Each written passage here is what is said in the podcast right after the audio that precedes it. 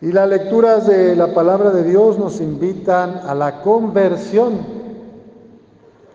Una de las razones por la que muchos hermanos que nacieron en familias católicas dejan nuestra iglesia, dejan la iglesia de Jesucristo, es porque no encuentran en nosotros coherencia.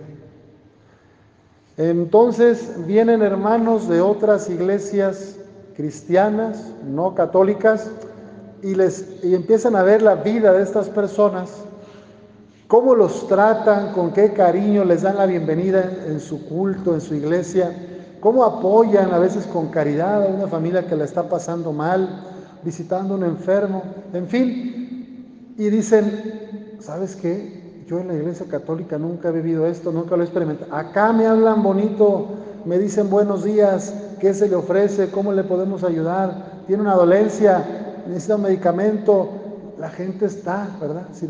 Entonces, una de las causas de que tantos católicos se hayan ido a otras iglesias es la falta de testimonio de los propios católicos, empezando por mí, por este que les está hablando. San Juan el Bautista en este día reprende a los fariseos y saduceos, aquellos, recuerden ustedes, que presumían ser cumplidores de la religión, observantes de la ley de Moisés.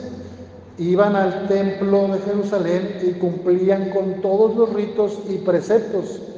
Vestían con, con perfume, con vestiduras bonitas, iban a la iglesia. ¿Qué es lo que encontramos hoy en nuestro tiempo? Que el censo del 2020 dice que el 77% más o menos de los mexicanos somos católicos. Eso dice el censo, o sea, la inmensa mayoría dice ser católica.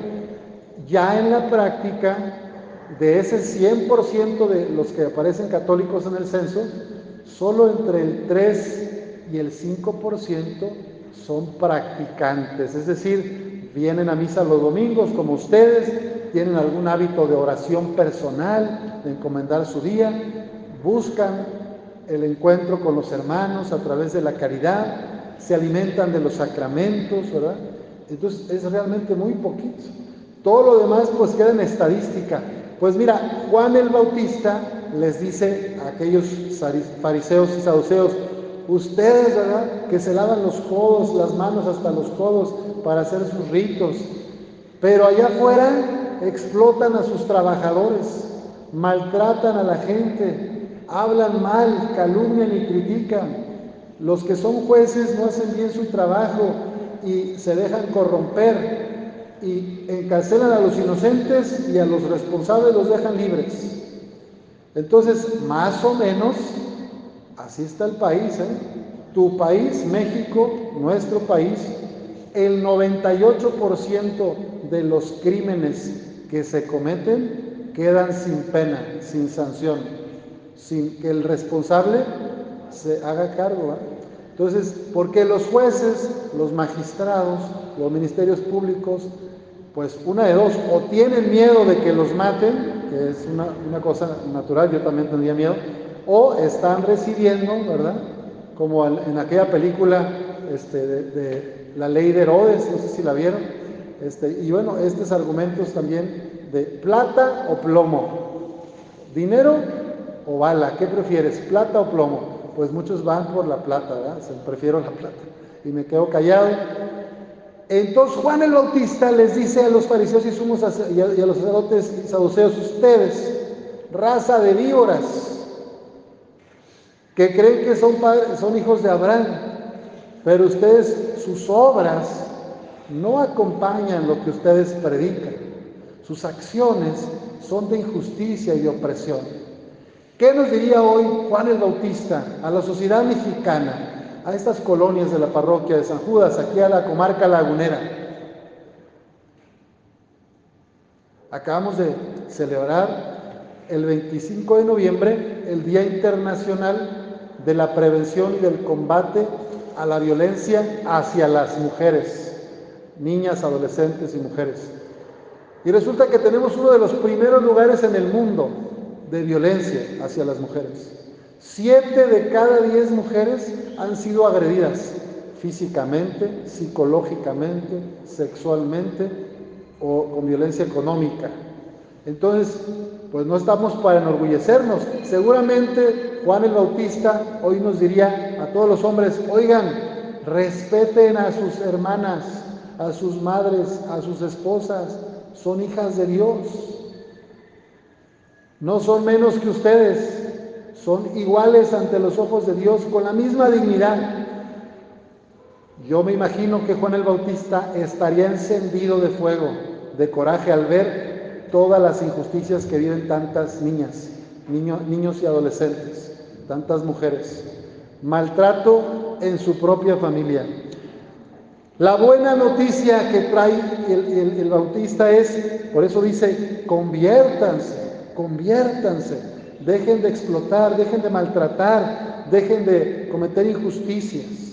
Dejen de violentar a las otras personas, a los más débiles. Y en el Salmo vemos una gran esperanza porque dice que el Señor, este vástago que brotará del tronco de Jesé, el Señor Jesús será un rey de justicia y de paz. Al débil lo librará del poderoso. Al, ayudará al que se encuentra desamparado, desamparada, y se apiadará del desvalido y del pobre y salvará al desdichado. Jesús quiere hacer eso por este mundo. Quiere que ya no haya guerras como la de Ucrania, que ya no haya maltrato y violencia contra las mujeres como hay en muchas familias de nuestro país. Quiere que los niños y niñas se sientan amados, respetados, acogidos. San Pablo, en la segunda lectura que escuchamos, nos dice, acójanse los unos a los otros como Cristo los acogió a ustedes, para gloria de Dios.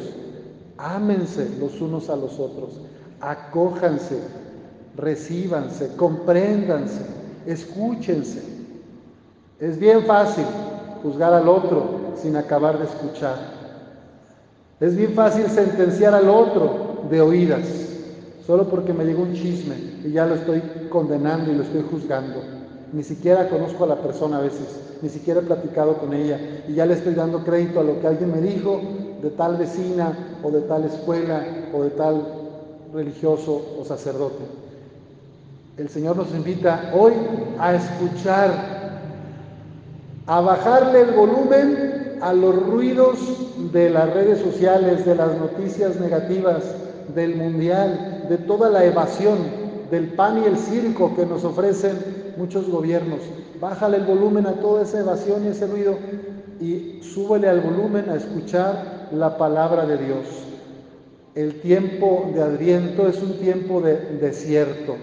Juan el Bautista vivía en el desierto y bíblicamente el desierto significa el silencio para poder escuchar la voz de Dios en nuestro corazón.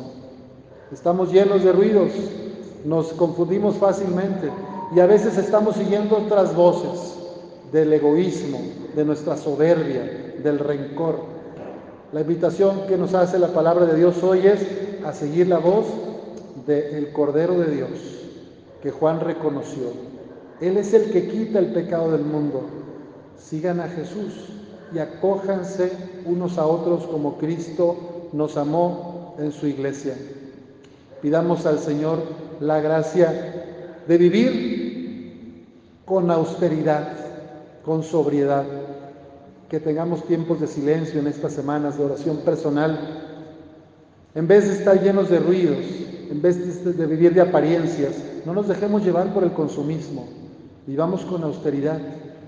Y en vez de dejarnos llevar por la apariencia y la falsedad, que vivamos con verdad, que reconozcamos nuestro error, nuestro pecado, aunque nos duela, porque solamente en un corazón arrepentido el Espíritu Santo trabaja y hace maravillas. El que dice, yo no tengo pecados, yo estoy muy bien, yo siempre hago todo lo que la iglesia manda, pues, pues por ahí se metió el chamuco ya, ¿verdad? Ya metió la cola, ya se siente uno santo, pura, perfecto, como los fariseos. Que el Señor nos ayude a reconocernos necesitados de Él y pidamos su gracia para escuchar su voz en medio de tanto ruido. y nos dejemos transformar por su amor, por su luz, por su verdad, para ser auténticos seguidores de Jesús y que el niño nazca en nuestro corazón y que en vez de ser motivo de discordia, de amargura, tú y yo seamos motivos de crecimiento de los otros, de sentirse amados por nosotros, de ayudar a los huérfanos, a las viudas, a los que hoy en este invierno tienen frío en las calles, a los migrantes que vienen en el tren. Cristo se puso al servicio del pueblo para demostrar la fidelidad de Dios.